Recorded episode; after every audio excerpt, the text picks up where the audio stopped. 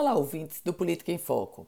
A governadora Fátima Bezerra, com passagem embarcada, embarca para a Europa.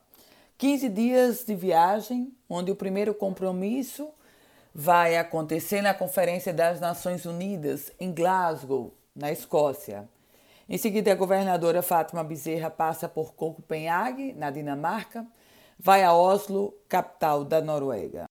Durante esse tempo em que a chefe do executivo estadual estiver na Europa, quem responde pelo governo do Rio Grande do Norte é Antenor Roberto, o vice-governador. Essa é a segunda grande missão internacional da chefe do executivo.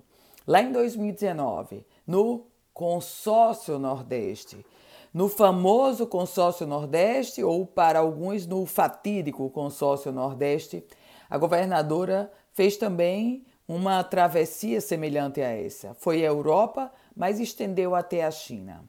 O fato de ir para uma missão internacional, isso até que é natural.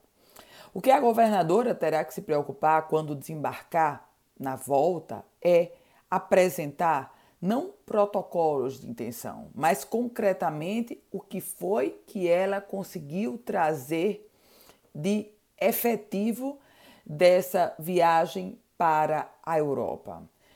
O fato de ser palestrante na Conferência das Nações Unidas em Glasgow, na Escócia, claro, vai buscar uma projeção para o Rio Grande do Norte, mas concretamente, tanto na Dinamarca quanto na Noruega, o que ela vai buscar são investimentos para o estado potiguar. E o que trará de lá? Bom, só isso a governadora poderá dizer e a gente, claro, vai querer e cobrar sobre isso.